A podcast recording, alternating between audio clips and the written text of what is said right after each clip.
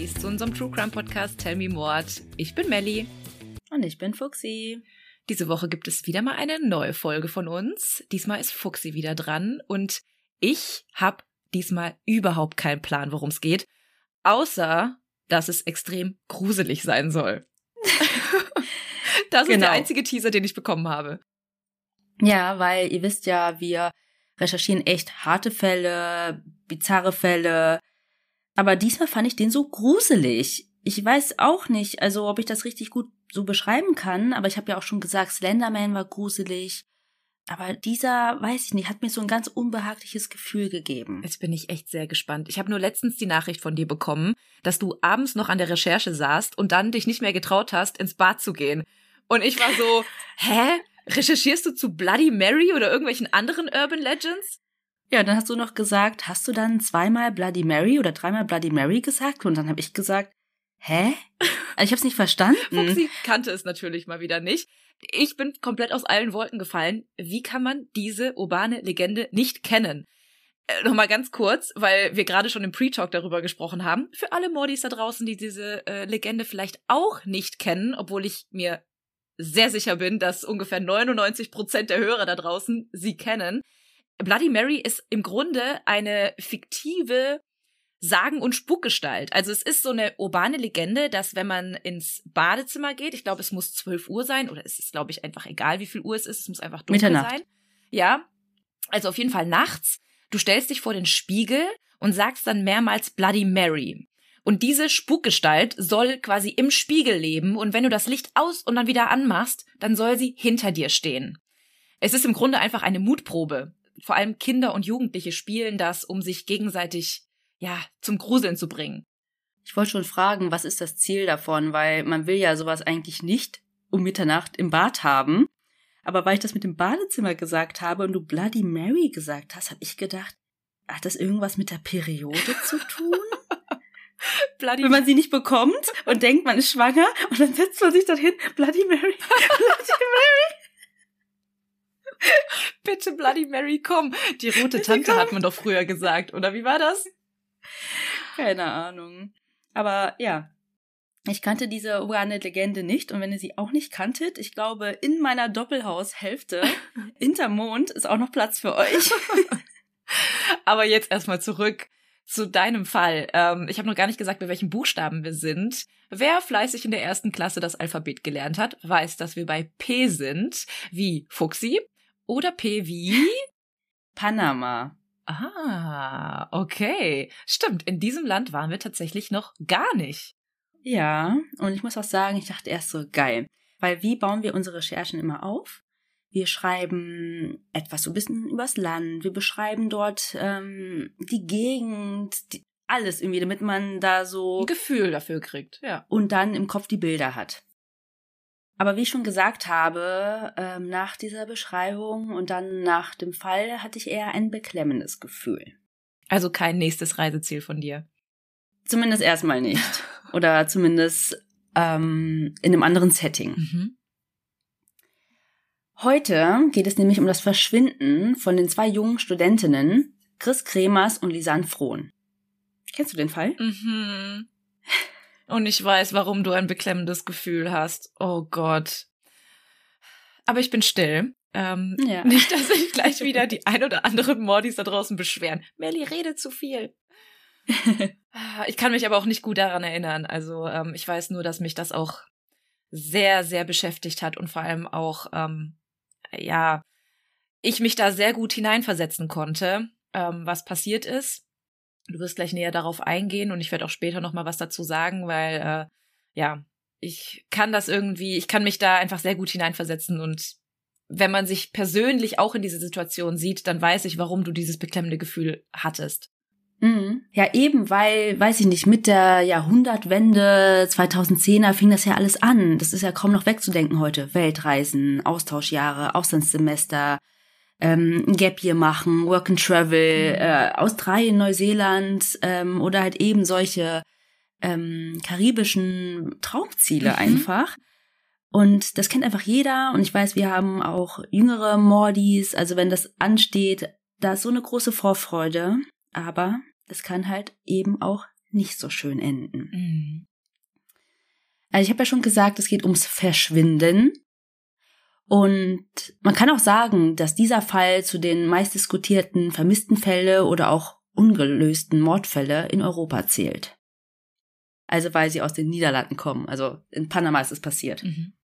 Offiziell gilt dieser Fall aber nicht als Cold Case, aber dazu komme ich am Ende der Folge. Ah, das wusste ich zum Beispiel nicht. Dieser Fall ereignete sich im Jahr 2014, aber ich habe ja schon gesagt, es wird viel diskutiert und ähm, es gibt hier auch tatsächlich eventuell neue Erkenntnisse und neue Theorien. Letztes Jahr ist nämlich ein Podcast erschienen von Investigativjournalisten mit dem Namen Lost in Panama. Und da wird auch nochmal ähm, vor Ort recherchiert, ähm, mit Personen gesprochen und eventuell gibt es hier einfach neue Entwicklungen. Mhm. Also, Panama liegt in Mittelamerika und ist für viele Touristen ein Traumurlaubsziel. Es gibt lange Sandstrände, zahlreiche Nationalparks, große Regenwälder. Vor dem Festland gibt es auch noch kleine Inseln, eben mit diesen wunderschönen Sandstränden. Und was für viele Panama als attraktives Reiseziel macht, ist eben, dass Mittelamerika, Südamerika eher budgetfreundlicher ist als zum Beispiel die USA, Kanada, Australien oder Neuseeland. Mhm. Also auch für Anfang 20-Jährige, die sich noch nicht ganz so viel leisten können, ähm, ja, was für den Geldbeutel. Genau. Und das dachten sich auch die zwei jungen niederländischen Studentinnen Chris Kremers und Lisan Frohn. Sie wohnten in einem Studentenwohnheim und lernten sich in einem Café kennen, in dem sie jobbten. Lisanne war 22 Jahre alt, groß, sportlich und hatte braune mittellange Haare. Von ihrer Familie und Freunden wird sie als nachdenklich, einfühlsam und ein wenig schüchtern beschrieben. Sie hatte gerade ihr Psychologiestudium in Utrecht beendet. Ihre Freundin Chris Kremers war ein Jahr jünger und hatte ebenfalls gerade ihr Studium in Sozialpädagogik beendet und sie plante nach der Reise ein Masterstudium in Kunstgeschichte dran zu hängen. Chris liebte es, auf Festivals zu gehen oder ins Theater. Und vom Charakter war sie eher das Gegenteil von Lisanne. Sie war sehr offen, extrovertiert und eigentlich immer fröhlich. Sie hatte lange, rotblonde Haare. Und wie immer, wenn ihr mich kennt, könnt ihr davon ausgehen, dass ich das nicht nur so erwähne. Mhm. Für Lisanne war es tatsächlich die erste Fernreise und umso aufgeregter war sie deswegen. Chris war schon vorher einmal mit ihrer Familie in Peru. Die beiden planten, sechs Wochen in Panama zu verbringen. Aber sie wollten nicht nur Urlaub und eine Rundreise machen, sondern auch humanitäre Hilfe leisten und in einer Sprachschule arbeiten. Das Geld für die Reise hatten sie sich durch ihren Nebenjob im Café gespart. Am 15. März 2014 ist es dann soweit. Die beiden Freundinnen werden von ihren Familien zum Amsterdamer Flughafen gebracht und sie fliegen über Houston nach Costa Rica und fuhren dann mit dem Bus weiter nach Panama. Die ersten Tage machten sie zunächst eine kleine Rundreise, wie geplant, und besuchten die Inseln vor der Küste Panamas. Sie verbrachten viel Zeit am Strand und lernten auch andere Reisende kennen, unter anderem zwei andere aus den Niederlanden und Deutschland. Das kann ich mir so gut vorstellen. Das ist so ein cooles Gefühl. Du bist in so einem Moment halt einfach total frei. Du hast keine Verantwortung für irgendwas oder irgendwen. Du hast keinen Haushalt, den du schmeißen musst. Du hast keinen Alltag. Du kannst einfach in den Tag hineinleben, lernst tolle, neue, meistens nette Leute kennen und ja, hast einfach die beste Zeit. Ja, und die hatten auch einfach frei. Also sie hatten nicht irgendwie noch eine Hausarbeit, die Ja. sie da irgendwie schreiben mussten oder so. Ja. Ja. Und etwa zwei Wochen nach ihrer Ankunft in Panama erreichten sie am 29. März Phuket. Das ist eine kleine Stadt im Westen des Landes. Dort wollten sie dann in einer Sprachschule arbeiten. Sie hatten auch alles hierfür schon von zu Hause aus organisiert. Also sie wollten da nicht einfach hingehen und sagen, hey, braucht ihr Hilfe oder so, sondern, also ich finde, das passt doch ein bisschen zu den beiden. Vor allem zu der Beschreibung von Lisanne, dass sie Mhm. auch organisiert ist Mhm. und so. Und Phuket hat nur etwa 15.000 Einwohner, aber wird bei Touristen immer beliebter. Denn es gibt viele Wanderwege mit wunderschönen Wasserfällen, Kaffeeplantagen und für die Stadtgröße mehrere Sprachschulen. Mhm. Und während ihres Aufenthaltes wollten sie bei einer Gastfamilie wohnen. Die Gastmutter Miriam Guerra lebte mit ihrer Familie in Alto Bouquet. Das liegt im Süden von Bouquet. Die Familie hatte das auch schon öfter für Reisende gemacht.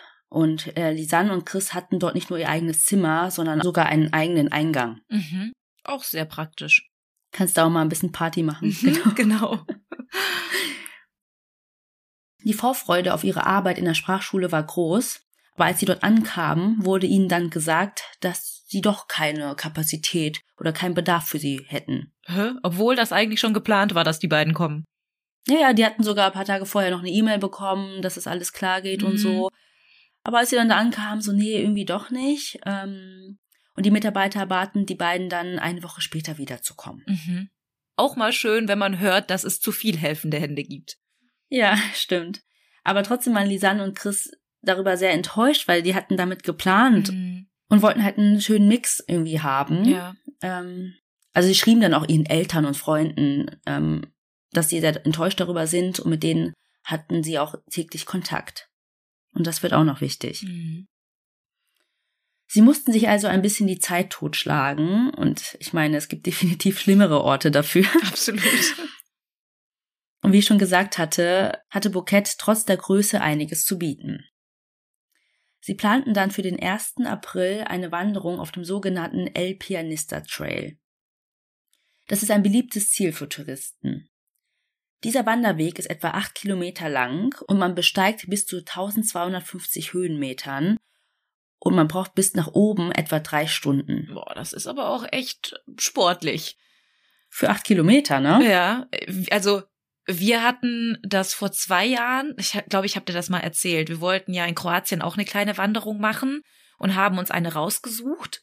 Und ähm, da stand irgendwie dran vier Stunden und ich meine vier Kilometer. Wir haben aber nicht auf die Höhenmeter geachtet. Und es war einfach so, dass wir innerhalb von zwei Stunden fast tausend Höhenmeter hochgeklettert sind. Also das war kein Wanderweg mehr, das war eigentlich nur Kletter. Ja, das war wirklich Klettern.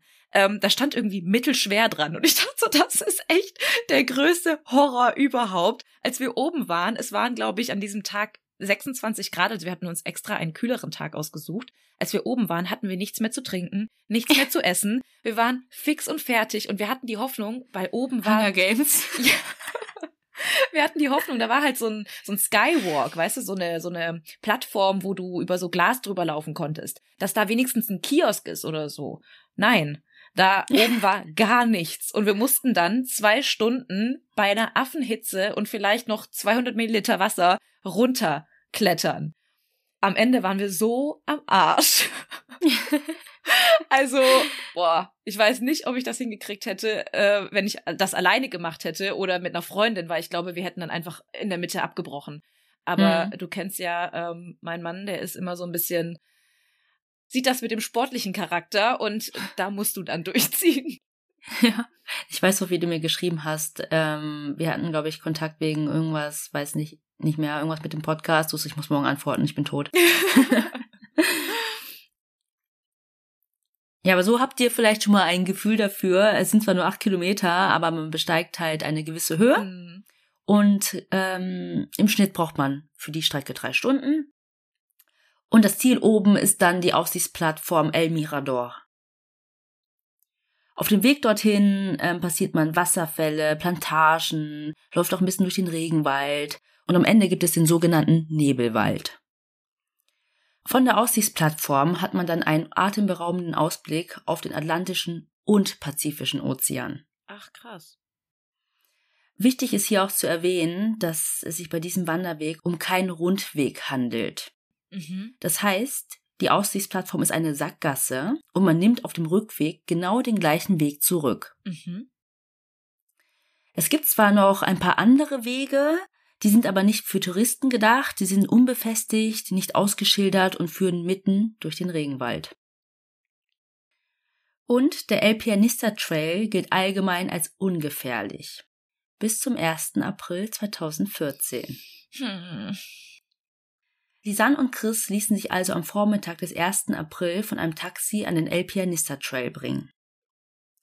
Bei den Temperaturen waren die beiden leicht bekleidet. Lisanne trug ein türkisfarbenes Top und schwarze Shorts und Chris ein rot-weiß gestreiftes Top und Jeans-Shorts. Am Anfang des Trails gibt es ein paar Häuser sowie ein kleines Restaurant mit dem Namen Il Pianista, bevor der Weg in den Dschungel führt.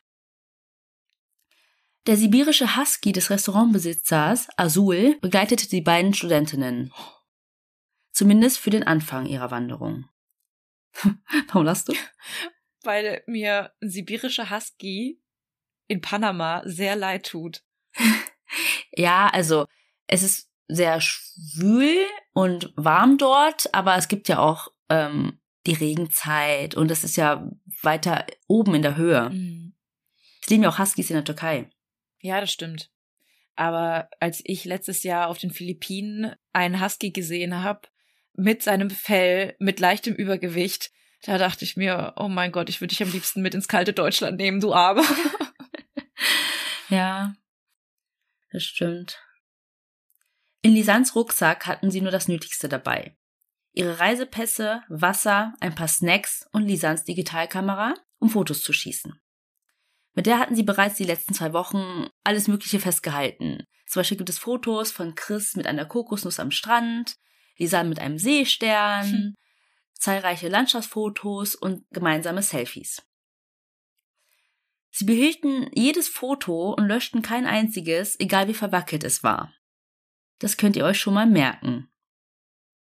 Von diesem Tag gibt es auch Fotos von den beiden während der Wanderung sowie auf der Aussichtsplattform. Nach der Wanderung wollten die beiden eigentlich wieder zum Haus der Gastfamilie zurückkehren. Doch der einzige, der zurückkehrte, war der Hund Azul. Als Chris und Lisanne am Abend des 1. April nicht zurückkehrten, fing die Gastmutter an, sich Sorgen zu machen und machte sich mit ihrer Familie auf die Suche nach den beiden. Stundenlang fuhren sie durch die Gegend in Alto Bouquet. Doch sie fanden sie nicht. Abends gingen sie dann ins Bett und beruhigten sich ein bisschen mit dem Gedanken, sie werden schon wieder auftauchen. In der Vergangenheit hatten sie auch schon öfter Fälle, dass ihre Gäste einfach spontan über Nacht weggeblieben sind. Mhm. Am nächsten Morgen bereitete die Gastmutter dann im Haupthaus das Frühstück vor und ging zur Arbeit. An diesem Morgen waren Lisanne und Chris eigentlich um 8 Uhr morgens vor der Sprachschule mit einem einheimischen Tourguide namens Feliciano González verabredet, der ihnen eine Führung durch den Nationalpark von Bouquet geben sollte. Die Sprachschule hatte die Führung für die beiden mit ihm ausgemacht. Auch eine Deutsche namens Eileen W. war eingeplant und kam zur vereinbarten Zeit zum Treffpunkt. Doch von Lisanne und Chris fehlte jede Spur. Der Guide Feliciano rief dann die Gastmutter an, also man kannte sich einfach in dem Ort, mhm. ne? Und man wusste, dass die beiden bei dieser Gastfamilie wohnten. Miriam war ja bei der Arbeit, aber hatte sich ja eh schon Sorgen gemacht und bat dann Feliciano darum, nach den beiden zu schauen. Sie erzählte ihm dann, dass ein Zweitschlüssel zum Zimmer im Garten versteckt war. Feliciano fuhr dann mit einer Lehrerin der Sprachschule und der deutschen Eileen zu der Gastfamilie nach Hause und schauten im Zimmer nach. Doch keine Spur von den beiden. Und als die beiden am frühen Abend dieses Tages immer noch nicht zurück waren, verständigten Miriam und Feliciano die Eltern von Lisanne und Chris sowie die örtliche Polizei. Diese begann dann am Folgetag, also am 3. April, also wieder einen Tag später, mit der Suche nach den beiden. Zunächst zu Fuß und dann mit einem Helikopter. Doch auch der Suchtrupp fand keine Spur von den beiden. Die Eltern von Lisanne und Chris hatten sich bereits vor dem Anruf große Sorgen gemacht. Sie hatten ja sonst sehr viel Kontakt mit ihnen gehabt. Mhm. Und gerade bei so einer großen Reise, also ich kenne das zum Beispiel, ich habe im Ausland meistens mehr Kontakt zu meinen Eltern als zu Hause, weil man natürlich Bilder schickt, weil man anruft und erzählt, dass alles in Ordnung ist. Ja, und sie sind ja wirklich noch jünger. Also das machst du vielleicht weniger, wenn, weiß nicht, dein Kind 35 ist mhm. und dann irgendwie unterwegs ist. Ja, und für die eine von den beiden war es ja auch die erste große Reise. Ja, genau, für Lisanne. Ja.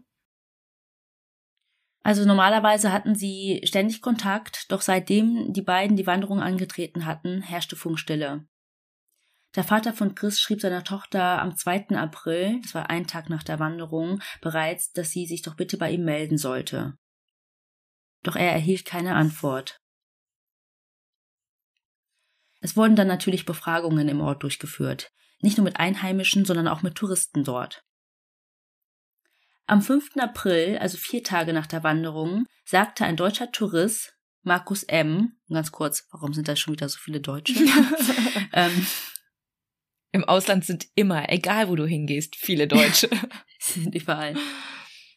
Er sagte aus, er hätte laute Hilfeschreie einer Frau gehört und zwei Männer hinter einem Gebüsch sitzen sehen. In Panik sei er dann weggerannt und hat die Polizei verständigt.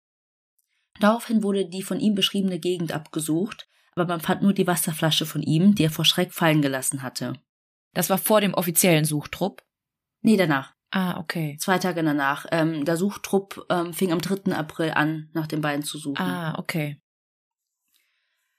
Ein Tag später, am 6. April, trafen die Familien Kremers und Frohn in Panama ein. Sie sind mit niederländischen Ermittlern angereist. Gemeinsam mit der örtlichen Polizei, Freiwilligen und Spürhunden suchten sie zehn Tage lang das ganze Gebiet ab, insbesondere den dicht bewachsenen Regenwald. Und leider fing dann auch die Regensaison an, was die Suche auch noch zusätzlich erschwerte. Klar, Spuren werden verwischt. Das ist sowieso ein sehr unwegsames Gebiet. Wer schon mal einen Regenwald gesehen hat, also abgesehen von den vorgefertigten Pfaden, ist es quasi unmöglich, durch so einen Regenwald wirklich durchzukommen. Ja, und generell verkürzen sich dann auch die ähm, Suchzeiten, weil die Leute dann auch komplett durchnässt sind und durchgefroren.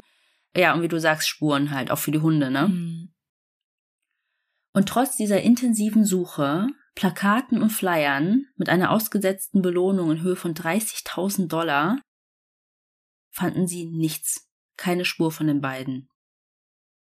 Und bereits am 14. April 2014 Fast zwei Wochen nach dem Verschwinden wird die Suche nach den beiden ergebnislos eingestellt. Mitte Juni 2014, also etwa zehn Wochen später, gab es dann aber die ersten Hinweise. Am Ufer eines kleinen Flusses in Alto Romero, das liegt etwa 17 Kilometer vom Bouquet entfernt, findet eine einheimische Bäuerin am 12. Juni einen blauen Rucksack. Und da sie am Vortag schon dort vorbeigelaufen war, war sie sich sicher, dass dieser dort noch nicht gelegen hat. Sie nahm ihn mit und übergab ihn der Polizei. Und dort fiel auch sofort etwas Seltsames auf. Der Rucksack sowie der Inhalt waren fast komplett trocken und wies bis auf einige Schlammspuren nur wenige Gebrauchsspuren auf. Also unwahrscheinlich, dass er mit dem Fluss angespült wurde. Ja, nicht nur das, sondern Regensaison. Mhm. Und zehn Wochen später. Ja. Kann also noch nicht lange da gelegen haben. Ja, und der Rucksack war auch aus einem relativ günstigen Material. Also es war auch nicht super wasserfest mhm. oder so. Und wenn ihr es nicht schon geahnt habt, es war der Rucksack von Lisanne. In dem befanden sich zwei Sonnenbrillen, Lisannes Reisepass, die Krankenversichertenkarte von Chris, eine leere Wasserflasche, etwa 80 Dollar zwei Muscheln, die Handys der beiden, also Samsung Galaxy S3 von Lisanne und ein iPhone 4 von Chris, die Digitalkamera von Lisanne und zwei ordentlich zusammengelegte BHs. Mhm. Und vielleicht schon mal vorweg für euch, auf Grundlage der Fotos auf der Digitalkamera, also es gibt natürlich Fotos von den beiden, ne, von ja. dem Tag, kann man sagen, dass es genau die BHs waren, die die beiden an dem Tag ihres Verschwindens getragen haben. Also die hatten die an unter ihrem Man sieht Tops. die ja so ein bisschen, man kennt es mhm. ja in einem Top, weißt du, dann machst du so seitlich ein ja. Foto und siehst dann so ein bisschen vom BH. Okay. Von dem Rucksack konnten insgesamt 13 DNA-Spuren gesichert werden. Aber nicht alle ließen sich auswerten. Man wusste aber, dass keine dieser DNA-Spuren zu Lisanne und Chris gehörten, sondern zu zwei anderen Frauen und einem anderen Mann. Mhm. Es gab leider dann auch kein Match in der Datenbank. Und man wusste auch nicht, ob diese Spuren vielleicht von der Finderin stammt mhm. oder von den ganzen Leuten, die an der Suche beteiligt waren oder auch von den Ermittlern bei der Polizei selbst, mhm. weil die haben nicht immer Handschuhe getragen. Ey, das ist auch wieder so, ich dachte, Leute, hä? Ja. Damit ist halt direkt alles kontaminiert. Ja. Also Näheres gibt es dazu leider auch nicht. Also es wurde auch nie veröffentlicht. Mhm. Und neben den DNA-Spuren konnten 34 Fingerabdrücke bzw. Teilfingerabdrücke auf dem Rucksack, auf den Handys, der Kamera und auf den BHs gefunden werden. Aber auch hier konnte man nicht feststellen, wem die Fingerabdrücke gehörten. Also auch nicht, ob das die Fingerabdrücke von den beiden waren. Ja, also es, wie soll ich es beschreiben? Es wurde nicht so sauber gearbeitet. Mhm. Ja, man hört es schon so leicht raus. Ja, aber ich habe ja gesagt, der Rucksack war jetzt ähm, nicht komplett durchnässt oder so, aber trotzdem halt ne Schlamm und dann ähm, das Klima dort, also und wenn Spuren verwaschen worden sind, dann ähm, auch von den beiden Mädels selbst, Mhm. die ja ihren Rucksack definitiv selber angefasst haben. Ja, klar. Aber im Gegensatz zu der Auswertung der DNA-Spuren wurde die Auswertung der beiden Handys und die Fotos auf der Kamera veröffentlicht. Mhm. Doch statt Antworten zu liefern, werfen diese umso mehr Fragen auf. Die Auswertungen der Handys deuten darauf hin, dass den beiden bereits wenige Stunden nach Beginn der Wanderung etwas zugestoßen sein könnte. Gegen 11 Uhr haben sie ihre Wanderung gestartet und um 16.39 Uhr setzten die beiden von Chris iPhone einen Notruf ab. Ach krass, okay. Sie wählten die 112. Das ist die niederländische Nummer für den Mhm. Rettungsdienst. Aber die Nummer funktioniert auch dort. Ah, Du okay. wirst trotzdem weitergeleitet. Mhm. Zwölf Minuten später, um 16.51 Uhr, gab es einen weiteren Versuch mit Lisans Handy. Ebenfalls wurde die 112 gewählt. Doch beide Anrufe gingen nicht durch, weil sie keinen Handyempfang hatten. Mhm. Ja, bei einem Anruf könnte man sagen, vielleicht war es ein Versehen. Ich weiß nicht, wie oft mein Handy versehentlich in der Tasche irgendwelche Nummern wählt. Aber da ja auch noch Lisanne zwölf Minuten später einen Notruf abgesetzt hat, war es ja auf jeden Fall geplant von den beiden. Oder die haben auf jeden Fall Hilfe gebraucht. Ja, genau. Eine Stunde später, nach dem Anrufversuch von Lisans Handy, wurden beide Handys ausgeschaltet. Und dann erst 14 Stunden später, es war dann natürlich bereits der 2. April, wurden beide Handys wieder eingeschaltet. Mhm. Und die beiden Handys wechselten sich mit den Anrufen ab. Um 6.58 Uhr wurde von Lisans Handy die 112 gewählt. Um 8.14 Uhr von Chris Handy, ebenfalls die 112. Um 10.53 Uhr und 13.56 Uhr wurden beide Male von Lisans Handy einmal die 112 und einmal 911 gewählt. Also dann wirklich die Notrufnummer, Mhm. die man in Panama verwendet. Und das war auch der einzige Tag, an dem das Handy von Lisanne ganz kurz eine Verbindung aufbauen konnte. Mhm. Aber nur wenige Sekunden und dann brach der Empfang wieder ab. Ja, es hat nicht gereicht. Und jetzt ist halt hier die Frage. Entweder, weil das Netz einfach zu schlecht war oder weil sie den Anruf vielleicht abbrechen musste. Mhm. Also gab es jetzt am 2. April insgesamt vier Versuche. Und nach diesen Anrufversuchen wurden die beiden Handys für 19,5 Stunden wieder ausgeschaltet. Am nächsten Tag, am 3. April, wurde noch einmal von Chris Handy versucht, den Notruf zu wählen. Und davon wurde dann tatsächlich ein Screenshot gemacht. Okay, also von ihr selber. Also vom Handy. Mhm. Vom Handy. Entweder war es ein Versehen oder Absicht. Mhm. Die Sans Handy-Akku war zu diesem Zeitpunkt fast leer. Also dazu gibt es auch ne, Aufzeichnungen. Man kann ja diese ganzen Daten ja, Ja. Ähm, sich ziehen. Aber es war trotzdem danach die ganze Nacht an. Aha. Also es war nicht wieder ausgeschaltet. Genau. Und wenn man von der Version ausgeht, dass die beiden sich vielleicht verlaufen haben oder sich verletzt haben ähm, und dann versucht haben, Hilfe zu holen und die eine hat weniger Akku, dann machst du das Handy vielleicht aus. Mhm. Um Akku oder versuchst einfach die ganze Zeit jemanden anzurufen Ja. und nicht einfach dann gar nicht mehr. Ja, das ist das, was ich auch zuerst gedacht habe. Wenn tatsächlich was passiert ist, ein Unfall oder so, und sie mehrmals versuchen, den Notruf zu rufen und bemerken, okay, sie haben keinen Empfang, dann kann man sich vorstellen, sind sie vielleicht losgelaufen an einen höher gelegenen Punkt, wo es eventuell Empfang geben könnte, aber dass dann das Handy plötzlich 19,5 Stunden aus ist, sie es dann wieder versuchen und dann einfach anlassen, das macht überhaupt keinen Sinn. Ja. Am 5. April war dann der Akku von Lisans Handy leer. Das Handy von Chris wurde zwischenzeitlich ausgeschaltet und nun wieder eingeschaltet und es wurde mehrmals versucht, es zu entsperren. Man braucht ja, nachdem man das Handy ausgeschaltet hatte, danach den Handy-Pin, also von, ich nenne es mal Tastensperre, Mhm. ja, und den SIM-Karten-Pin. Genau. Und bis zum 5. April wurden beide Pins immer richtig eingegeben. Also man kann ja, ne, wir sind im Jahr 2014, ich habe ja schon gesagt, iPhone 4, ähm, Samsung SE, man kann ja trotzdem den Notruf wählen, Mhm. auch wenn das Handy gesperrt ist. Mhm. Und auch ohne den SIM-Karten-Pin kann man den Notruf wählen. Aber jemand hat versucht, ähm, das Handy zu entsperren, um halt generell auf andere Mhm. Apps zu kommen. Also kann man davon ausgehen, dass es nicht die beiden Mädchen waren. Weil, wie du sagst, die haben das vorher immer richtig gemacht und hätten sie in diesem Moment wieder den Notruf wählen wollen, dann hätten sie es auch so geschafft, ohne einen falschen PIN einzugeben. Ja, aber auf jeden Fall war es nicht Chris selber. Ja, Es könnte aber auch Lisanne gewesen sein, die den Pin nicht kannte. Ja, gut, stimmt, das stimmt.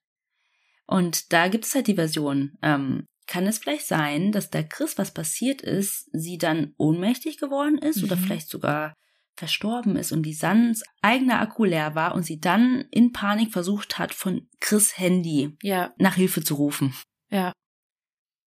Nach diesen Entsperrungsversuchen blieb das Handy von Chris fünf Tage lang ausgeschaltet. Und erst am 11. April um 10.51 Uhr wurde es noch einmal eingeschaltet. Aber es gab keine weiteren Versuche, das Handy oder die SIM-Karte zu entsperren und keine weiteren Anrufversuche. Es blieb einfach eine Stunde lang an, bis es dann um 11.51 Uhr endgültig ausgeschaltet wurde. Boah, ich krieg richtig Gänsehaut. Richtig, richtig merkwürdig alles. Insgesamt gab es also sieben Versuche, den Notruf zu wählen. Über die 112 und 911. Und wenn du das alles schon unheimlich fandest, dann warte auf die Auswertung der Digitalkamera. Oh Gott. Ich erinnere mich, dass da sehr, sehr, ja, ähm, aber ich weiß es auch nicht mehr so genau. Also erzähl. Lisanne hatte eine Canon SX270 HS. Mit dieser haben die beiden insgesamt 133 Fotos geschossen. Diese Digitalkamera wird auch später zu einem der wichtigsten und auch unheimlichsten Beweisstücke in dem Fall. Weil die sich darauf befindlichen Fotos bis heute so viele Fragen aufwerfen. Also ich lade euch natürlich die Bilder dazu hoch. Und hier vielleicht nochmal ein kleiner Hinweis. Es wurden nicht alle Fotos von den Ermittlern veröffentlicht und einige auch erst später. Mhm. Zum Beispiel wollten die Eltern von Chris nicht, dass ein bestimmtes Foto veröffentlicht wird, aber wurde es trotzdem. Ihr kennt vielleicht, wenn ihr auch aus unserer Generation noch äh, stammt, ähm, solche Digitalkameras und Fotos. Man hat ja immer auf jedem Foto so einen Zeitstempel, Genau, ja. wenn du deine Kamera richtig eingestellt hast. Äh, ja, bei meiner Kamera ist grundsätzlich immer der falsche Zeitstempel, weil ich weil ich immer keinen Bock habe oder ich das Gefühl habe, wenn ich es gerade eingestellt habe, ist dann die nächste Zeitumstellung und es stimmt schon wieder nicht mehr. Jedoch hatte dieses Kameramodell keine GPS-Funktion. Das heißt, man konnte die Orte nur anhand der Bilder erraten. Mhm. Zum Beispiel, dieses Selfie ist auf der Aussichtsplattform entstanden. Das siehst du ja. Mhm. Oder das mh, irgendwie am Strand. Ja.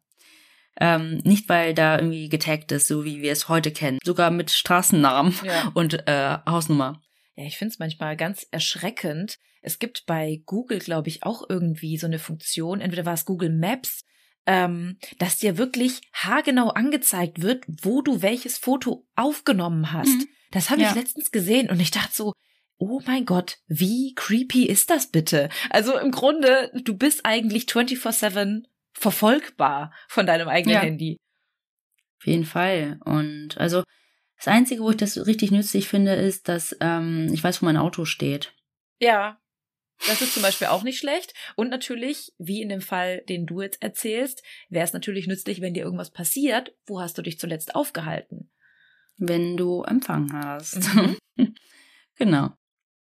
Wichtig ist auch zu erwähnen, dass ähm, die Fotos, die mit dieser Kamera geschossen werden, alle durchnummeriert sind. In der Reihenfolge, also Foto 1 bis, weiß ich nicht, so 2, 3, 4, 5, 6, 7, 8, 9, Mhm. 10. so. Ähm, und die ersten Fotos von der Wanderung vom 1. April zeigen die beiden sehr ausgelassen. Also ich lade euch die Fotos hoch, weißt du, voll am Smilen und ähm, Also total ausgelassen, wie man sich das halt vorstellt, wenn man so ein, eine schöne Reise macht. Man sieht die beiden auf dem El Pianista Trail hochlaufen und gegen 13 Uhr auf der Aussichtsplattform. Alle Selfies vor 13.30 Uhr zeigen die beiden mit sehr glücklichen Gesichtern. Man geht davon aus, dass die beiden sich dort oben etwa 15 Minuten aufgehalten haben müssen. Also die haben halt dann noch, noch voneinander Fotos gemacht mit diesem View. Deswegen, ach, die haben da nicht ein großes Picknick veranstaltet oder so. Mhm. Um 13.14 Uhr wurde dann Google Maps auf Lisans Handy genutzt. Es gibt auch keine Fotos vom Abstieg auf dem gleichen Weg. Es gibt aber sehr viele Fotos vom Aufstieg. Mhm. Aber das ist auch meistens spannender als der Abstieg. Da bist du einfach nur fix und fertig und willst nur Schnell runter. weg. genau. Aber man kann trotzdem daraus interpretieren, dass die beiden einen anderen Weg zurückgenommen haben. Und was auch wichtig und merkwürdig ist, auf keinem der Fotos vom Aufstieg sieht man den Hund Azul. Man würde doch mit einem Hund auch ein Foto machen, oder? Wir ja. also wir würden wahrscheinlich nur Fotos von dem Hund machen. Nach 13.15 Uhr gibt es Fotos von Chris, die Lisanne gemacht hatte. Auf einem sieht man Chris im dicht bewachsenen Regenwald. Das ist Foto Nummer 505 was um 13.20 Uhr geschossen wurde. Und dann zum Beispiel das Foto Nummer 507, das um 13.54 Uhr geschossen wurde. Darauf sieht man, wie Chris einen kleinen Bach überquert.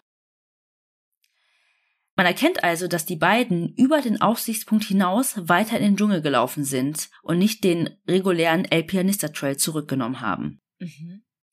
Und ich habe ja schon gesagt, dass man auf den Bildern davor die beiden lächelnd gesehen haben, ausgelassen. Aber hier wird auch interpretiert auf diesem Foto, wo Chris den Bach überquert, dass sie sehr besorgt aussieht. Okay. Und man sich da auch fragt, ob über Lisanne das Foto gemacht hat oder sie vielleicht Leute getroffen haben, wo die schon kein gutes Gefühl hatten mhm. und dann das Foto geschossen wurde. Mhm. Und nach diesem Foto gibt es kein anderes mehr von diesem Tag.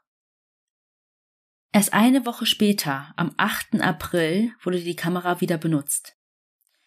Und es wurden knapp 90 andere Fotos gemacht. Nummer 510 bis 609. Diese Fotos werden alle nachts zwischen 1 Uhr bis 4 Uhr morgens und mit Blitz geschossen. Mitten im Dschungel, unter schwarzem Himmel, man sieht auf einigen Felsen, dann auch so weiße Flecken, die Regentropfen sein könnten. Und die Fotos wirken so ein bisschen orientierungslos, als ob du so in den Himmel ein Foto machst. Okay. Und es wurde dann auch ein anderes noch gemacht. Ich habe es ja schon ein bisschen angedeutet. Es wurde länger zurückgehalten, aber letztendlich dann doch gegen den Willen von Chris Familie von der Presse veröffentlicht.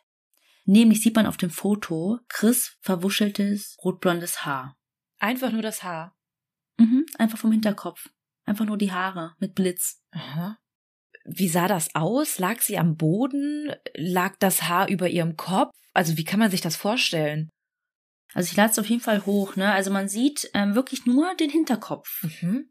Oder es könnte auch vielleicht von oben sein und das Haar ist so rübergeworfen. Mhm. Aber ähm, was halt so merkwürdig ist, ist, dass das Haar sauber und trocken war. Okay obwohl es in dieser Nacht geregnet hatte.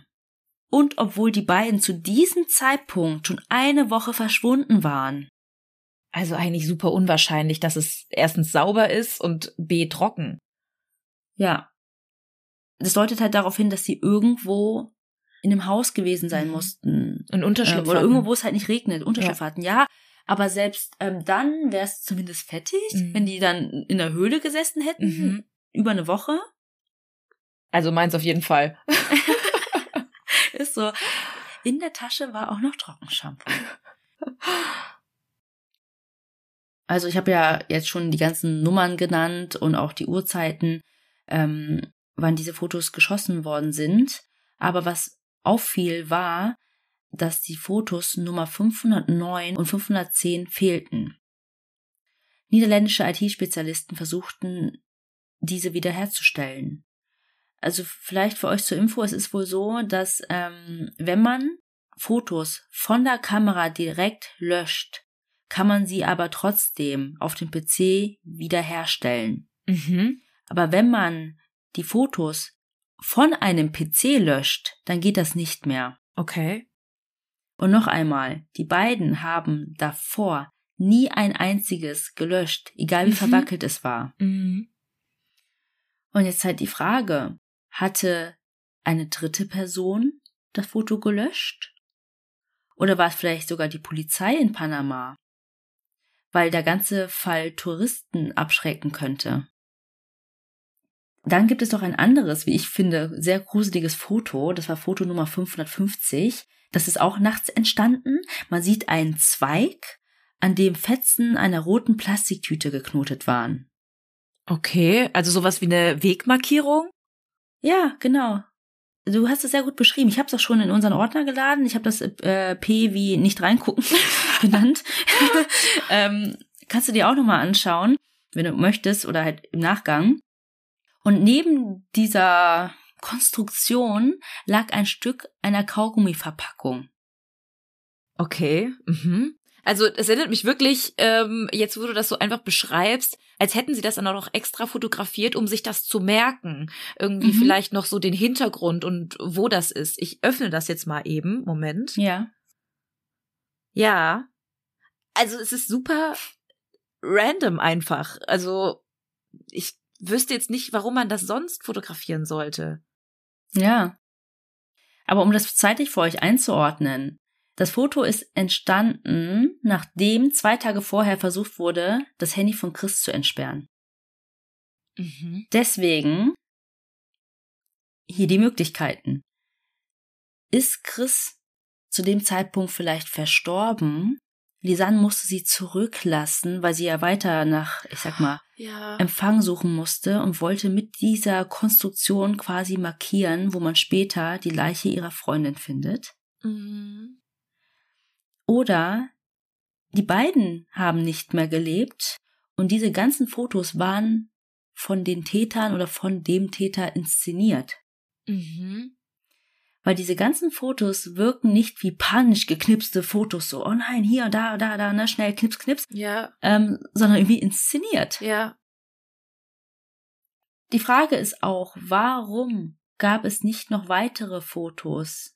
Auf der Speicherkarte wäre nämlich auf jeden Fall genug Platz für einige andere noch gewesen. Ja, vor allem, wenn du sagst, dass die halt vorher schon so viele Fotos gemacht haben und wenn sie jetzt beide noch am Leben gewesen wären. Also, jetzt mal wirklich ganz blöd gesagt, so eine Kamera kann ja auch ein Video machen. Und ich weiß noch, als ich damals mit meiner Freundin in Australien war und wir an einem Tag wirklich nicht weiter wussten, wir haben am Ende wirklich wie so eine, äh, wie so ein Videotagebuch geführt. Und für die Nachwelt. ja, eher aus Spaß, aber ähm, irgendwie, keine Ahnung, man hat ja in so einem Moment auch vielleicht das Bedürfnis, sich mitzuteilen und ähm, weiß ich nicht, zu erzählen, was, was passiert ist oder es irgendwie niederzuschreiben. Ähm, vielleicht ist das auch nur mein Denken jetzt, was ich getan hätte in dem Moment, dass ich mir das vielleicht auch aufs Handy geschrieben hätte, tatsächlich für die Nachwelt, was ist passiert. Ähm, weil ich weiß noch, ich habe dann danach dieses Video auch an meine Eltern geschickt, weil ich mich, weil ich keinen Empfang hatte, weil wir nicht wussten, wo wir waren, weil wir irgendwie, weiß ich nicht, wie viele Kilometer von dem nächsten Ort entfernt waren. Und ich, als ich dann Empfang hatte, ihnen nur kurz mitteilen wollte, was passiert ist und dass es uns gut geht und dass ich mich melde, sobald ich kann, damit die einfach beruhigt sind. Und so wie ich die beiden einschätze und weil die auch so viel Kontakt auch zu ihrer eigenen Familie hatten, würde ich mir vorstellen oder könnte ich mir vorstellen, dass sie das auch gemacht hätten, wenn sie diese Bilder selber geknipst hätten. Ja, das bringt ähm, mich auch zu einem anderen Punkt, den wollte ich ja später aufbringen. Aber wenn die beiden sich nur verlaufen hätten, Mhm. warum haben sie nur den Notruf gewählt? Mhm. Warum haben sie nicht versucht, die Familie anzurufen? Oder eine Nachricht zu schreiben, auch wenn die dann nicht durchgeht? Genau, ja. Ja. Einfach, also so wie man das jetzt heute kennt, man sieht nur einen Haken oder gar keinen Haken bei WhatsApp und man schickt trotzdem immer weiter. Wenn man dann irgendwann Empfang hat, gehen die schon durch.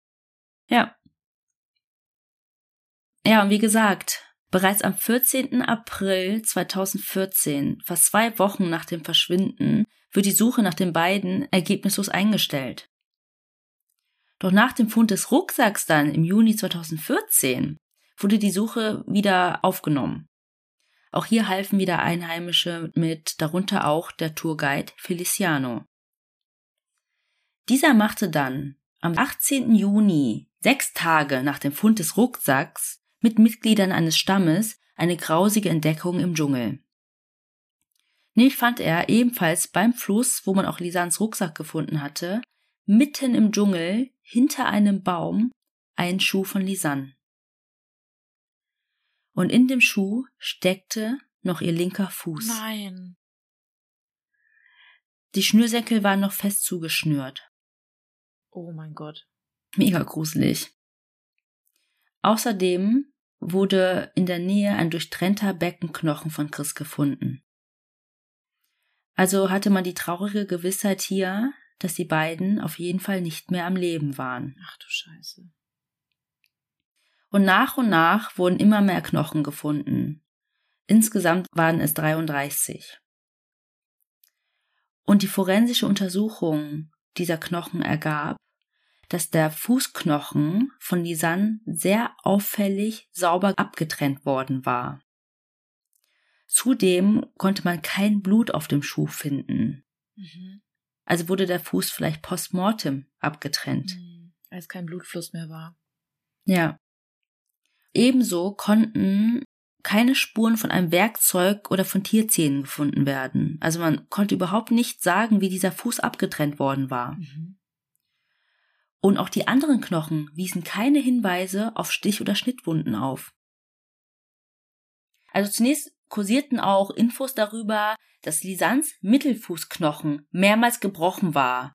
Also so, als ob sie aus einer gewissen Höhe abgesprungen war, mhm. dann falsch aufgekommen ist und sich dann diesen Bruch zugezogen hat. Mhm. Oder eine andere Möglichkeit war, dass etwas Schweres auf den Fuß gefallen ist oder man mit einem schweren Gegenstand da drauf geschlagen hätte. Mhm. Aber ich habe ja schon gesagt, dass es ähm, diesen Podcast gibt vom letzten Jahr, wo Investigativjournalisten ähm, nochmal die ganzen Unterlagen gesichtet haben. Und da stand gar nichts von einem Bruch. Mhm. Okay. Also entweder gab es diesen Bruch wirklich nicht oder auch hier hat die Polizei irgendwas verschwiegen? Ja. Was auch super merkwürdig war, ist, dass ähm, die Knochen von Lisanne und die Knochen von Chris beide in einem unterschiedlichen Zustand waren. Zum Beispiel waren Lisannes Beinknochen noch mit Gewebe bedeckt. Mhm.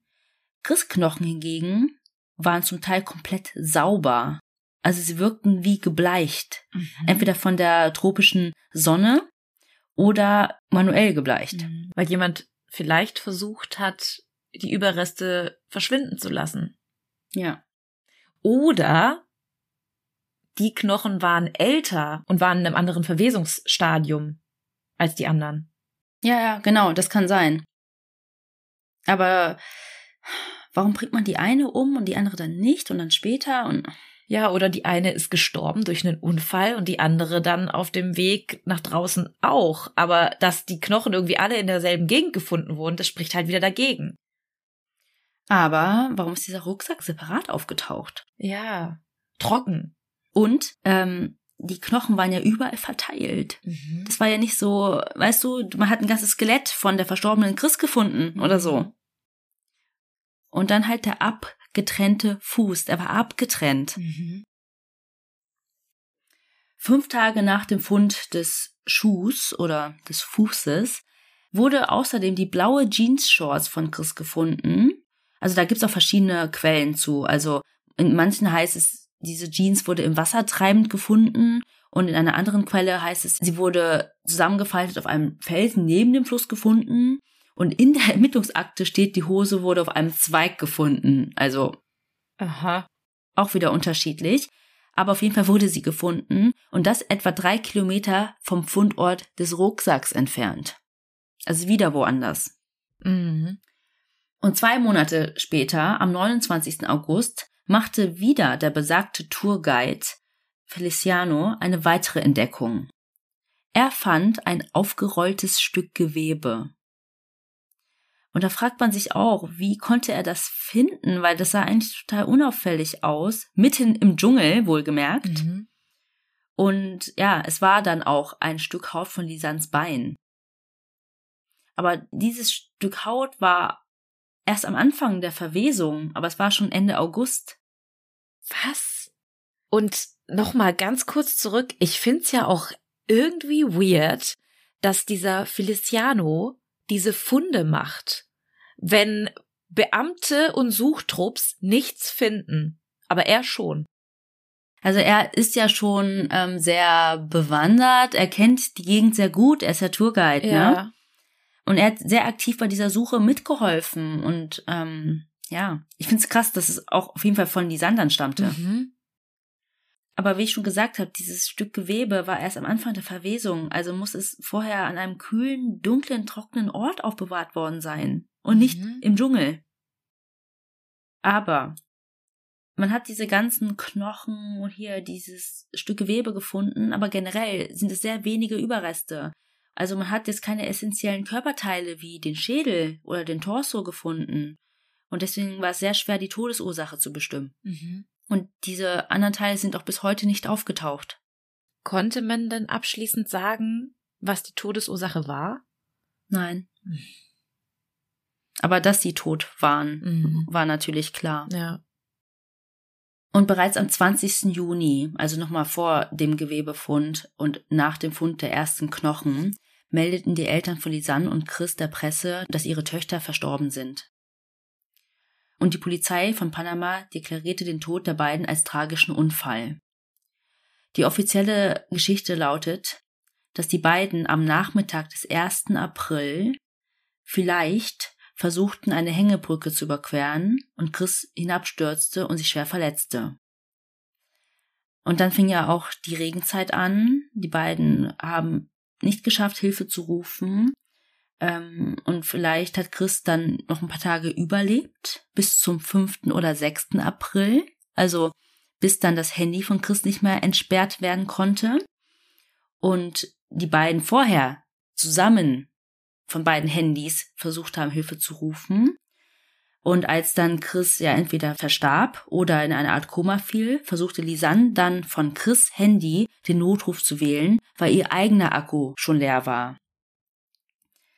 Irgendwann hat Lisanne dann Chris zurücklassen müssen, hat dann diese Markierung da hinterlassen und ist dann weitergelaufen in der Hoffnung, irgendwo besseren Empfang zu haben. Mhm. Und dort wären dann auch die anderen komischen Fotos entstanden mit diesen, ähm, mit dem Blitz in den Himmel gegen den Felsen, um vielleicht irgendwie auf sich aufmerksam zu machen. Ja, In stimmt. der Hoffnung, dass man diesen Blitz sieht. Ja, ja, stimmt, das kann sein. Das. Ähm, und du hattest ja auch gesagt, dass auch mit Hubschrauber nach ihnen gesucht wurde. Vielleicht hat sie die gehört und wollte damit irgendwie auf sich aufmerksam machen. Ähm, oder wollte irgendwie die Orientierung kriegen, vielleicht durch Ja. Sternbilder oder so. Ja, aber was halt immer noch komisch ist, ist, dass ähm, das so viel später war, am 11. April Mhm. ähm, und mitten in der Nacht. Ja. Warum nicht, Und nicht tags- tagsüber. Mhm. Und warum waren die Handys ab und zu aus? Aber weil man nachts den Blitz auch besser sieht als tagsüber. Ja, stimmt. ja, aber sind da noch die Helikopter geflogen? Das weiß ich leider nicht. Mhm. Die Eltern der beiden akzeptierten auch schnell diese Version. Also, ich schätze mal, sie wollten auch irgendwie oder mussten irgendwie damit abschließen. Ja, klar. Und heute gibt es auch keine offiziellen Ermittlungen mehr in diesem Fall. Gibt es denn irgendwelche anderen Theorien, was gewesen sein könnte? Also, was haben denn die Investigativjournalisten herausgefunden? Die Standardtheorie, die es gefühlt immer in so einem Fall gibt, ist, sind sie Opfer von Organhandel geworden? Mhm. Du brauchst keinen Fuß, du brauchst keinen Beckenknochen, du brauchst nur die Organe. Ja. Deswegen auch kein Torso. Ja. Ähm, oder war es vielleicht ein, ich setze es in Anführungsstrichen, einfaches Gewaltverbrechen? Mhm. Es ereignete sich ein anderer Fall in Panama 2017 und da hat man halt überlegt, ist vielleicht im Fall von Chris und Lisanne was ähnliches passiert. Nämlich ist bei diesem Fall eine 17-jährige Deutsche ebenfalls verschwunden, einige Stunden vom Bukett entfernt.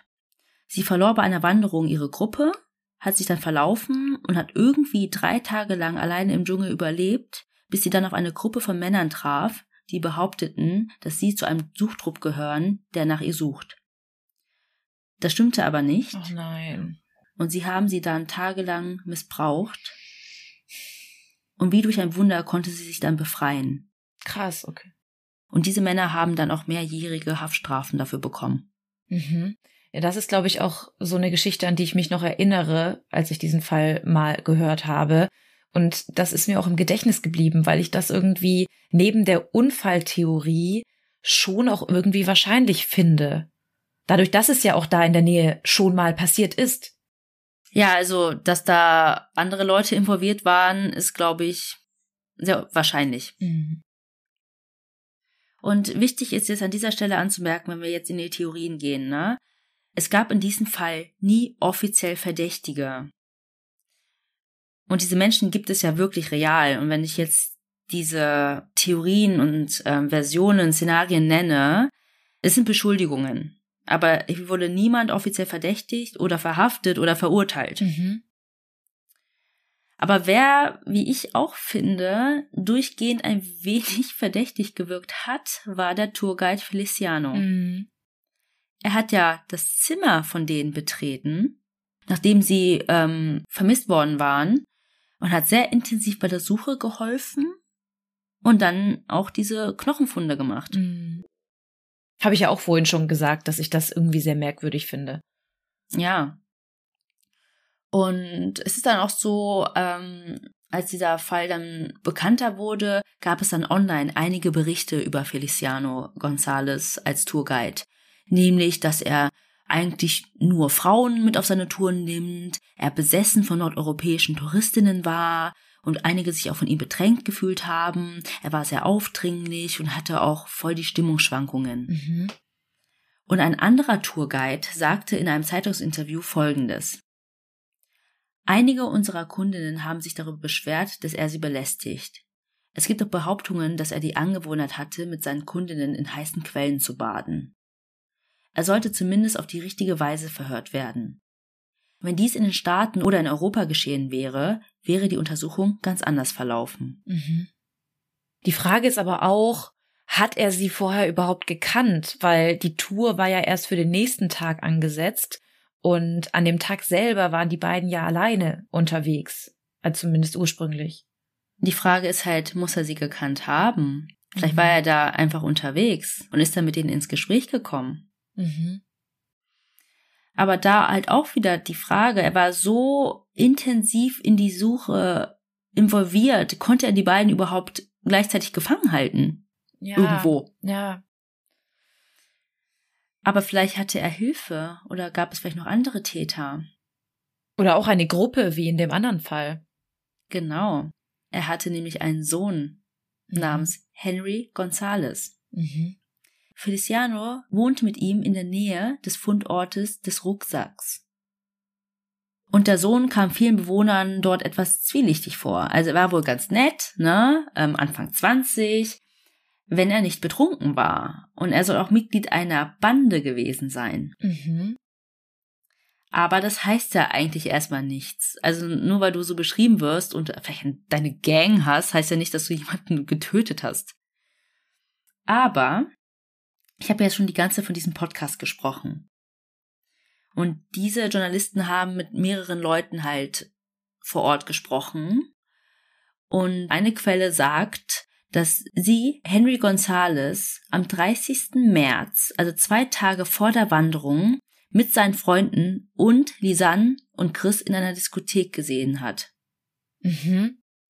Einen Tag später, am 31. März, soll es im Ort eine Hausparty gegeben haben, wo Lisanne und Chris hingegangen sind und wo Henry und seine Freunde auch gewesen waren. Mhm. Und eine andere anonyme Quelle sagt, dass Chris versucht hätte, von einem Freund von Henry Marihuana zu kaufen. Und zusätzlich, und das finde ich eigentlich am belastendsten, hat ein junger Mann namens Osman V.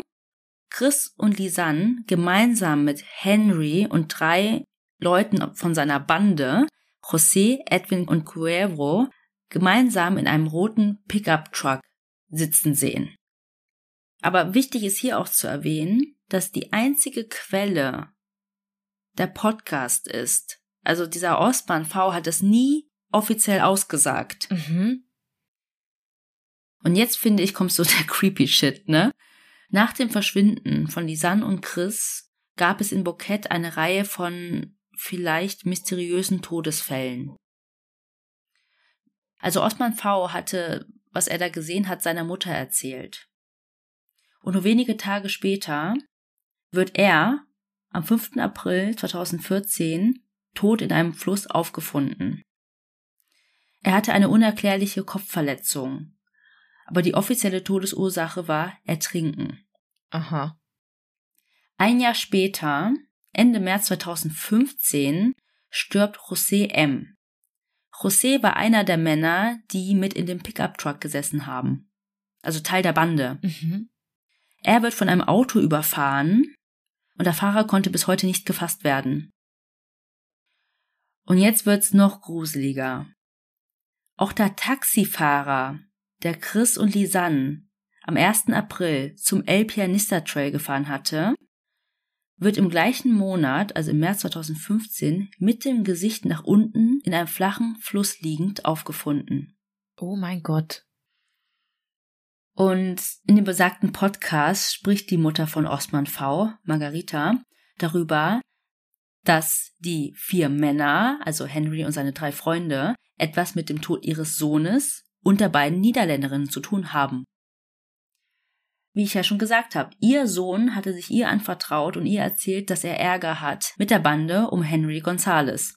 Sie hätten ihm mit dem Tod gedroht, wenn er jemandem erzählt, dass er sie mit den beiden gesehen hat. Und José, der totgefahren wurde, hätte sich nach Osmans Tod an Margarita, also an die Mutter gewandt und ihr gestanden, dass die Bande etwas mit dem Tod ihres Sohnes zu tun hatten. Sie hätten Osman dann zum Fluss gelockt und ihn mit einem Stein erschlagen, was diese ominöse Kopfverletzung erklären würde. Mhm. Und nach dem Gespräch mit Osmans Mutter wurde José dann überfahren. Mhm. Super auffällig. Und was José Margarita erzählt hatte, war, dass die Bande Lisanne und Chris am 1. April auf der Wanderung getroffen haben oder wahrscheinlich wieder getroffen haben und anboten, ihnen einen anderen Aussichtspunkt zu zeigen. Mhm. Aber stattdessen führten sie sie zum Haus von Cuervo in Palo Alto. Dort gaben sie den beiden dann Alkohol und haben dann angefangen, sie zu bedrängen. Henry hätte dann Chris angefasst und sie hätte ihn darauf geschlagen. Dann ist Henry auf Chris losgegangen und hat mit seinen Fäusten auf sie eingeschlagen. Lisanne ging natürlich dazwischen und daraufhin haben alle Männer die beiden erschlagen und danach missbraucht. Anschließend haben sie die Leichen von Chris und Lisanne in Müllsäcken unter einem Mangobaum vergraben. Und einige Wochen später hätten sie dann die einzelnen Leichenteile wieder ausgegraben und im ganzen Dschungel verstreut, um es wie einen Unfall aussehen zu lassen. Mhm. Und diese ganzen Anrufversuche und Fotos mit der Kamera wären nur ein Ablenkungsmanöver der Bande gewesen. Mhm. Und wenn diese Version stimmt, war vielleicht Henry der Mörder und sein Vater Feliciano wusste das und wollte ihn decken? Und vielleicht hat er auch aus einem Schuldbewusstsein heraus die Knochen überall verteilt, Mhm. damit die Eltern zumindest Gewissheit haben. Dass es ein Unfall war. Und die haben das ja auch so akzeptiert. Dass es Ja, dass die tot sind ja, auch. Ja. ja. Das macht so Sinn, finde ich. Also, keine Ahnung, was jetzt vielleicht noch kommt, aber das klingt für mich am schlüssigsten. Weil diese Unfalltheorie finde ich irgendwie, ich weiß auch nicht. D das, das ist nicht zufriedenstellend für mich. Ja. Da fehlt irgendwas. Irgend so eine Komponente fehlt, dass es für mich ein Unfall gewesen sein könnte. Ja. Aber das muss man jetzt auch kurz dazu sagen, ne? Das war ja jetzt alles nicht offiziell. Das Ja. hat jetzt die Margarita V den Podcastern und Journalisten erzählt. Aber Osman, ihr Sohn ist tot. Mhm. José ist tot. Es sind nur ihre Aussagen. Mhm. Es ist nicht faktenbasiert. Keiner kann es sonst bestätigen. Niemand hat die Bande zusammen mit den beiden Mädels in Palo Alto gesehen. Mhm. Also es ist eigentlich Hörensagen. Mhm. Und es passen noch andere Dinge nicht ganz in diese Story, weil, sorry, sonst hätten wir den gerade gelöst. ähm, nämlich, Margarita erzählt, dass Lisans Fuß mit einem Werkzeug abgetrennt wurde. Aber bei der Autopsie konnte man aber keine Spuren dazu finden, das habe ich ja gesagt. Du würdest ja bei einer Säge ja. oder keine Ahnung ja trotzdem Spuren davon sehen. Mhm. Aber dass es da auch gar keine Anhaltspunkte gibt, wie der Fuß abgetrennt wurde, das finde ich halt auch irgendwie fraglich. Ja, ja, ja. Und es war 2014 ja. und 2015 und nicht, weiß ich nicht, 1900 hast du nicht gesehen. Ja. Ja. Ich lese nämlich gerade Bücher ähm, von Simon Beckett, ähm, diese ganze Reihe äh, Verwesung, ver, äh, kalte Asche und keine Ahnung was. Und ähm, da geht's quasi um einen ähm, forensischen Pathologen. Und da wird's halt wirklich, vielleicht wird's auch zu vereinfacht dargestellt, aber wenn man das liest, dann merkt man, wie weit einfach die Technik ist, um herauszufinden, wie Personen zu Tode gekommen sind. Also wahrscheinlich ist dieser Gerichtsmediziner da einfach mega der Crack und es ist gar nicht so einfach, aber ähm, man kann halt mittlerweile durch Technik super viel herausfinden und vor allem, wie so ein Fuß halt abgetrennt worden ist. Ja. Aber nicht nur das ist nicht schlüssig, sondern der erste Notruf von Lisanne und Chris war ja um 16.39 Uhr. Und man geht ja davon aus, dass die beiden zwischen 13.15 Uhr und 13.30 Uhr den Aussichtspunkt verlassen haben. Und man braucht von dort mindestens drei Stunden zum Haus von Cuervo in Palo Alto. Und das auf dem kürzesten Weg. Also müssten die sehr schnell gelaufen sein, mit zwei anderen im Schlepptau, die den Weg nicht kannten und dann muss es auch sehr schnell im Haus eskaliert sein. Und was auch, ich will nicht immer merkwürdig sagen, es ist merkwürdig. Chris und Lisanne haben Tagebuch geführt während der Reise. Und in diesen steht nichts von einer Hausparty oder dem Marihuana-Kauf oder versuchten Marihuana-Kauf oder dass sie jemals Henry und seine Freunde getroffen hätten. Aber von den anderen Bekanntschaften haben sie aber erzählt und geschrieben. Okay. Ich nehme meine Aussage von vorhin zurück. Vielleicht haben sie das nur nicht geschrieben, weil Lisanne zu Hause einen Freund hatte. Auch wirklich. Also ihr könnt euch gerne mal diesen Podcast anhören, der heißt Lost in Panama. Ähm, das ist ganz interessant. Also das Team war auch vor Ort in Panama, hat da Leute befragt und sind auch ähm, die Wege abgegangen und so weiter, sind nämlich dann auch zum Haus von Cuervo in Palo Alto gefahren. Und dort gibt es einen Mangobaum im Garten. Mhm. Und dann haben sie auch noch einen Schleichweg von der Aussichtsplattform nach Palo Alto gefunden. Und vielleicht hat deswegen keiner alle gemeinsam gesehen. Weil es gar nicht möglich war, weil die sich quasi nur im, im Wald äh, befunden haben, als sie zusammen waren. Genau. Und in der Nähe von Cuervos Haus gab es keinen Handyempfang. Vielleicht ähm, haben die dann mit den Handys diese Notrufe gefaked. Oh, alles so merkwürdig. Und laut der Polizeiakten gab es einen anonymen Informanten, der bereits 2014 den Hinweis gegeben haben soll, dass José Infos haben könnte. Also das ist der, der von dem Auto überfahren wurde. Ja. Und er hätte dann gesagt, dass Henry Gonzalez etwas damit zu tun hat. Der ist aber erst sechs Tage nach dem Verschwinden wieder in der Gegend von Bouquet aufgetaucht und er wurde dann auch befragt und er sagte, dass er während dieser ganzen Zeit auf der Farm von seinem Vater war. Der hat das natürlich bezeugt. Ja, und weiter wurde nicht in die Richtung ermittelt. Mhm. Und das Podcast-Team hatte dann auch Kontakt mit jemandem, der für Cuervos Familie gearbeitet hat und der bei der Vertuschung geholfen haben soll. Es war auch ein Termin für ein Interview angesetzt, aber er hat doch einen Rückzieher gemacht. Okay, ich bleib dabei. und die Staatsanwältin in dem Fall wollte sich dazu nicht äußern und dann wollte sie auch dann doch was sagen, aber nur gegen Geld und es war dann alles ein bisschen hm. komisch. Naja, also bis heute weiß man leider nicht, was Chris Kremers und die Sandfrohen zugestoßen war, was passiert ist, ähm, was es mit diesen Fotos auf sich hat, was es mit diesen Anrufen auf sich hat. Und es erinnert heute ein Kreuz auf der Aufsichtsplattform an die beiden. Und dieses Kreuz hat Feliciano González aufgestellt. Das hat auch einen ganz komischen Beigeschmack. Aber vielleicht war er einfach nur hilfsbereit und nett. Ja, es ist echt so ein Hin und Her und vielleicht wusste er das ja auch alles gar nicht. Aber irgendwie macht das schon für mich Sinn. Also ich bin ja jetzt auch gerade in deiner Erzählung die ganze Zeit hin und her geschwankt. Ähm, klar ist das dann nur Hörensagen der Mutter gewesen, aber es ist schon sehr merkwürdig, dass genau die Personen zu Tode gekommen sind, die damit irgendwie verwickelt waren. Also spricht das für mich irgendwie dafür, dass irgendwer die zum Schweigen bringen wollte. Und man weiß ja leider auch, dass Korruption da auch ein Thema ist. Und wie du auch gerade schon erwähnt hast, die Staatsanwaltschaft, die Staatsanwältin wollte nur gegen Geld aussagen. Wer weiß, vielleicht wollten auch die Beamten nicht weiter ermitteln, weil irgendwer den Geld geboten hat oder die bedroht hat oder sonst irgendwas. Also, ich weiß nicht. Also diese Unfalltheorie vom Anfang, wie ich vorhin schon gesagt habe, da fehlt mir irgendwas. Also ich glaube schon, dass die irgendeinem Verbrechen zum Opfer gefallen sind. Ansonsten wird das auch mit den Knochen für mich keinen Sinn machen.